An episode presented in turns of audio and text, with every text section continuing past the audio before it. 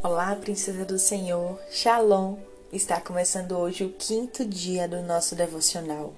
Apocalipse é um spoiler ou um trailer? E uau! Até aqui estamos vivendo dias incríveis de devocional com o Senhor, não é verdade? E hoje Deus tem algo poderoso para falar ao meu e ao seu coração. E no capítulo 9, a palavra do Senhor está nos mostrando, através da vida de João, a consequência da quinta e da sexta trombeta.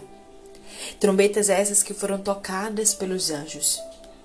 E aqui nós vemos que foram inúmeras calamidades descritas pelo anjo.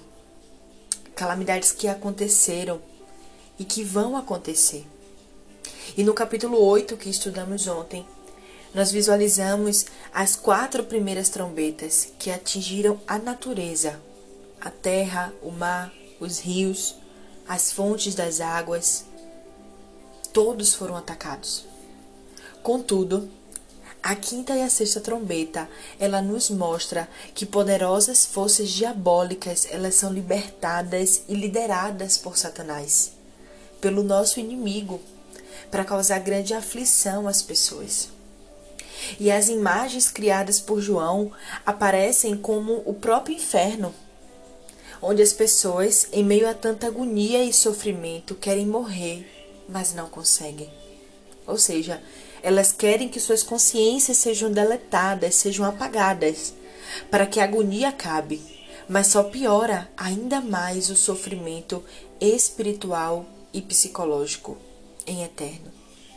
E muitas vezes nós queremos isso, não é verdade? Queremos deletar a nossa memória, a, a nossa consciência de algo que nós vivemos. Só que ainda assim, a palavra nos ensina que houveram pessoas que sobreviveram a essas calamidades, a esses fatos horríveis que aconteceram. Mas as, as pessoas elas se recusaram a se arrepender dos seus pecados. Continuaram a praticar a idolatria, a imoralidade sexual. E agora, muito semelhante a isso, nós estamos vivendo nesses últimos dias, nesses últimos tempos. A, a pandemia chegou, mortes e doenças se alastraram por todo o mundo. E mesmo com tudo isso, ainda existem pessoas que estão com o coração endurecido para Jesus. Pessoas que estão fechadas para conhecer a Deus. E no capítulo 10, nós vamos perceber que existe um outro intervalo da narrativa do juízo de Deus sobre os incrédulos, sobre os ímpios. E aqui João ele vê um poderoso anjo segurando um pequeno livrinho. E em outras versões da Bíblia traz a palavra rolo. E esse livrinho, né, muito provavelmente é o mesmo livrinho que João viu antes no início do livro de Apocalipse. E nesse livrinho, os estudiosos eles falam né, com os meus estudos. Eles falam que o conteúdo presente no livro é o Evangelho de Jesus. É o Evangelho que a Igreja de Cristo anuncia.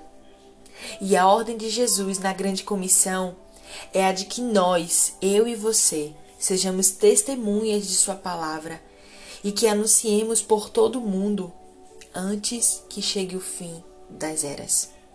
Porque de nada vai adiantar no dia em que Jesus voltar nós ficarmos correndo, ficarmos ali é, é, nervosas para falar de Jesus para o nosso amigo ou para nossa família, ou para alguém da nossa família que nós não falamos antes.